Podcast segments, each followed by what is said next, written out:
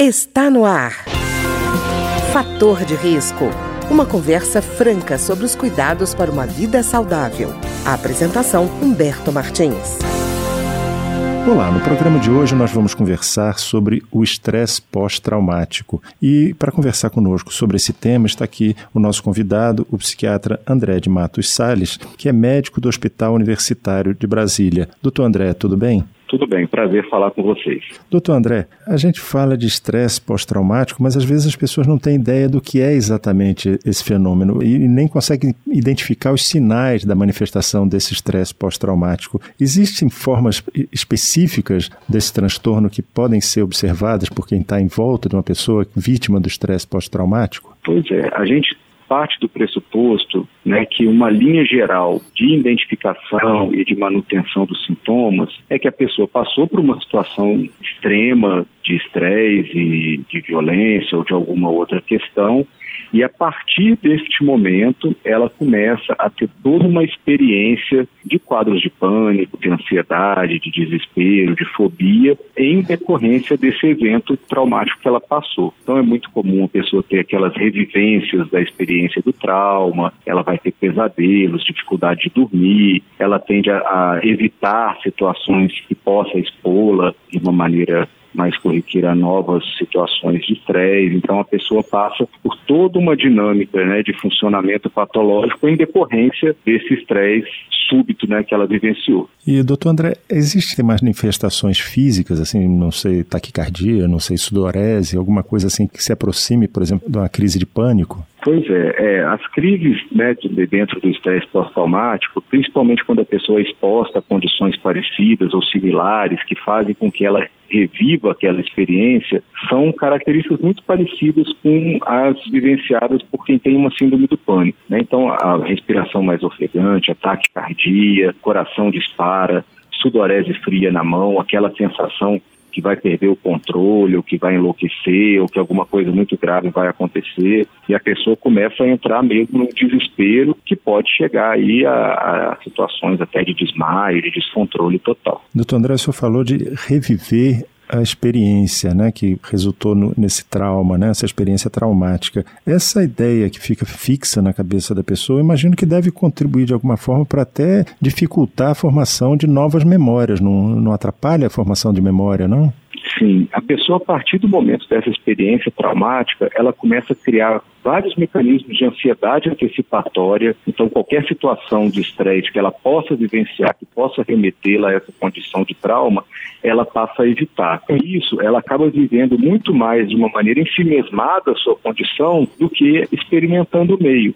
Isso faz com que o desenvolvimento dela, psíquico, global né, e também cognitivo, acabe ficando um pouco comprometido. É, doutor André, eu estou perguntando isso porque muitas vezes se fala que a, a, memória se forma a partir de uma ligação afetiva, de alguma forma, ou boa ou ruim, com aquilo que a gente está vivendo todo dia. Se uma pessoa tem uma ideia que não sai da cabeça, essas novas experiências acabam sendo comprometidas pela existência, vamos dizer assim, desse espaço ocupado pela ideia fixa, não? É, ela acaba vivendo muito dentro desse contexto de medo, de, de, pânico, de dificuldade de se expor e acaba que as experiências que ela teria normalmente com o meio ficam comprometidas. Né? E com isso ela fica muito tempo, muito voltada a vivenciar essa experiência traumática e a evitar que isso aconteça de novo e que ela se sinta numa condição de vulnerabilidade. Então acaba que ela fica muito mais é, ensimesmada, muito mais voltada para a sua condição do que a vontade para ter novas experimentações e descobrir novas experiências. E, doutor André, existem situações assim que sejam específicas que já se espera depois dela o surgimento de estresse pós-traumático nas pessoas que conviveram nessa, com essa situação ou depende muito do nível pessoal de sensibilidade? Não, depende muito. Assim, a gente né, tem pessoas que vão ter características de maior vulnerabilidade. Geralmente pessoas mais ansiosas, mais tensas, né, ou que lidam mal com as adversidades, elas né, acabam mais propensas a ter uma situação e a partir daí né, se sentirem mais coagidas ou mais tensas com ela. Mas, a princípio, qualquer tipo de pessoa, qualquer tipo de personalidade pode desenvolver um estresse pós-traumático. Depende muito também da carga que esse estresse né, proporciona. Uhum. Né, situações extremas, situações né, graves podem gerar estresse pós-traumático mesmo em pessoas que têm uma condição psíquica adequada. Né? Uhum. Quer dizer, não, de, não depende se é um evento coletivo ou se é um evento individual. Vai depender da condição da pessoa mesmo, né? É, vai depender da condição da pessoa e da gravidade da uhum. situação, de como a situação se desenhou, né? Que podem ser, de fato, eventos coletivos ou eventos individuais. Tanto os coletivos quanto os individuais podem contribuir para uma condição traumática. E, doutor André, essa manifestação desses sintomas do estresse pós-traumático, eles vêm logo em seguida ao evento ou pode haver um intervalo entre a manifestação desses sintomas e o evento que desencadeador? Não, pode, pode acontecer de uma maneira imediata ou pode acontecer um tempo depois. Mas a gente consegue perceber que mesmo esses eventos um pouco mais tardios têm um nexo causal, uma linha de continuidade com o evento estressor inicial. Quer dizer, é importante ficar observando as pessoas que foram, por exemplo, submetidas a uma, uma situação traumática coletiva, elas devem ser observadas por mais tempo. Né? Eu, eu vi até um caso de pessoas que começaram a manifestar depois de seis meses do evento traumático. Isso né? Quer dizer, é, não... Isso pode acontecer, né? Depois de um período, né, que a pessoa passa ali tentando se organizar, essas residências e essas situações passam a ter uma intensidade maior e a pessoa começa a, de fato, ter complicações em decorrência disso, não de uma maneira imediata. Quer dizer, não se deve é, considerar a pessoa, por exemplo, um dia depois do evento traumático já resolvida e, portanto, não precisa ser mais observada. Não, deve-se ficar. Não, de forma né? alguma de forma alguma. É.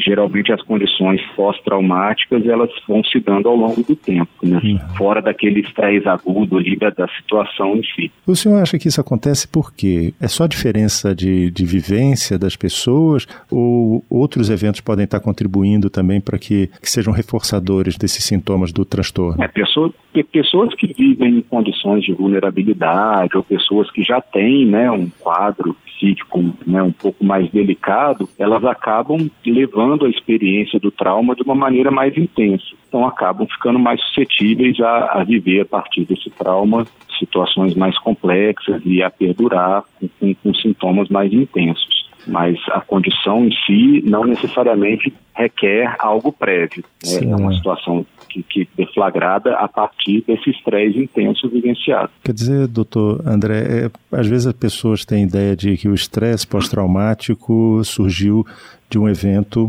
único, mas ele pode surgir também de eventos repetitivos, né? Por exemplo, uma situação de bullying que a pessoa vive constantemente, todo dia, ele é perturbado na, na, na escola. Essa repetição também pode gerar um estresse pós-traumático, né?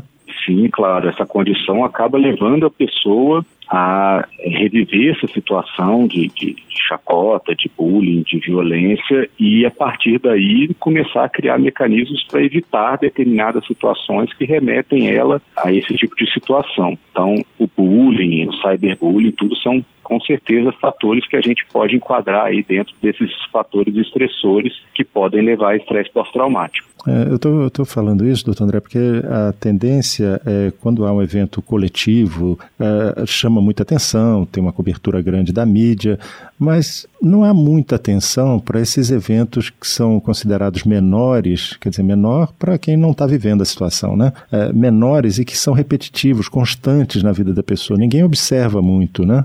Ele não chama tanta atenção, vamos dizer, midiática, né? Isso. Os eventos extremos acabam chamando a atenção de todos, mas os estresses estão acontecendo no dia a dia, né, e muitas vezes de maneira velada, calada. Então, é importante que a gente consiga entender, dê espaço de escuta para as pessoas falarem sobre as suas questões. Né? Os eventos maiores e mais né, traumáticos, esses eventos né, que, catastróficos, eles uhum. acabam né, atingindo a todos de uma maneira mais direta ou indireta, mas o dia a dia e o que está acontecendo de maneira velada também é um potencial enorme para causar estresse, causar problemas para as pessoas e isso muitas vezes passa né, em segundo plano ou não é visto. Doutor André, o senhor falou de, das manifestações que já são graves, mas outras doenças, eh, chamadas comorbidades, elas podem surgir a partir do não tratamento, do não acompanhamento dos efeitos do transtorno pós-traumático? É, a partir do evento de transtorno pós-traumático, a pessoa pode deflagrar esses quadros ansiosos, quadros depressivos, né, como do não cuidado, do não tratamento dessa condição. Né? Isso acaba podendo ter um contínuo aí para outras situações, sim. E, doutor André, é, a gente falou até agora da progressão do estresse pós-traumático, mas existe é, tratamento, existem maneiras de se enfrentar essa situação? Sim, é importante a detecção dessas características e aí é importante saber, né, de como as coisas funcionam, do que, que pode acontecer, justamente para a própria pessoa que viveu a condição estressante, quanto as pessoas próximas a ela ficarem atentas e conseguir ajudar da melhor maneira possível. São situações que têm tratamento, né, a pessoa vai passar por psicoterapia, vai passar né, e as psicoterapias diversas, comportamentais, cognitivos comportamentais, tem vários tipos de terapia que podem ajudar nessa condição e tratamento medicamentoso também. Existe uma infinidade de medicamentos que podem ajudar essas pessoas. Quer dizer, não é uma rua sem saída, tem tratamento e Não, tem, de forma né? alguma, de forma alguma. De É, forma alguma, né? A pessoa buscando ajuda, ela com certeza terá. É, eu estou perguntando isso porque às vezes as pessoas se sentindo sem saída podem chegar a atos extremos contra si mesmo, né? Como por exemplo suicídio. E aí fica aquela coisa de, poxa, mas ele morreu por quê? Ele se matou por quê? E às vezes a raiz está bem próximo e podia ter sido tratado e a pessoa não foi atendida da maneira correta, né? Sim, por isso que é sempre importante a gente reconhecer as nossas emoções, reconhecer os nossos limites e saber quando as situações estão mais complexas para a gente poder pedir ajuda. Ajuda as pessoas próximas, amigos, familiares e ajuda profissional se for uma situação né, um pouco mais intensa. Mas é fundamental isso, a gente pedindo ajuda e recebendo ajuda, a gente evita complicações mais graves, mais intensas no futuro. Quer dizer, atenção redobrada em, na, nas escolas, dos amigos, dos familiares com as pessoas que estão é, tendo alterações de comportamento que em relação ao comportamento que, era, que ela manifestava anteriormente, né? Uhum. Tentar escutar essa pessoa, entender essa pessoa, acolher essa pessoa, fundamental para você poder conseguir ajudá-la. Né? Nada de violência, nada de de atitudes ríspidas, tentar resolver as coisas de uma maneira agressiva, isso só vai agravar a situação. Tem que escutar, acolher e tentar entender. É, porque eu digo isso porque a doença é, psiquiátrica, a, a, a, dificuldade que a pessoa passa psicológica, muitas vezes é vista com frescura, como algo é, que a pessoa tem que superar sozinha, parece aquela coisa de autoajuda, e às vezes ela realmente precisa de um auxílio maior, né, coletivo, né? Uhum. A pessoa é, parte fundamental do, do, tratamento, mas não é uma condição é, que ela própria vá, vá definir e vá resolver. Ela precisa de ajuda de profissionais, ajuda de outras pessoas para poder conseguir lidar com a questão e superar. Tá ótimo. Eu queria agradecer então ao psiquiatra André de Matos Salles, que é médico do Hospital Universitário de Brasília e que conversou conosco hoje sobre o estresse pós-traumático.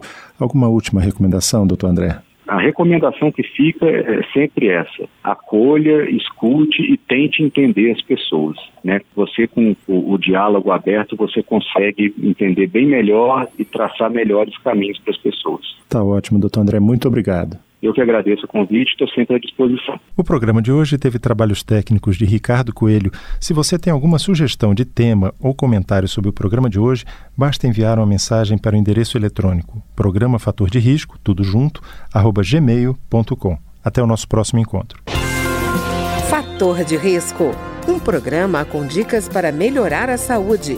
Uma produção da Rádio Câmara, transmitida por emissoras parceiras de todo o Brasil.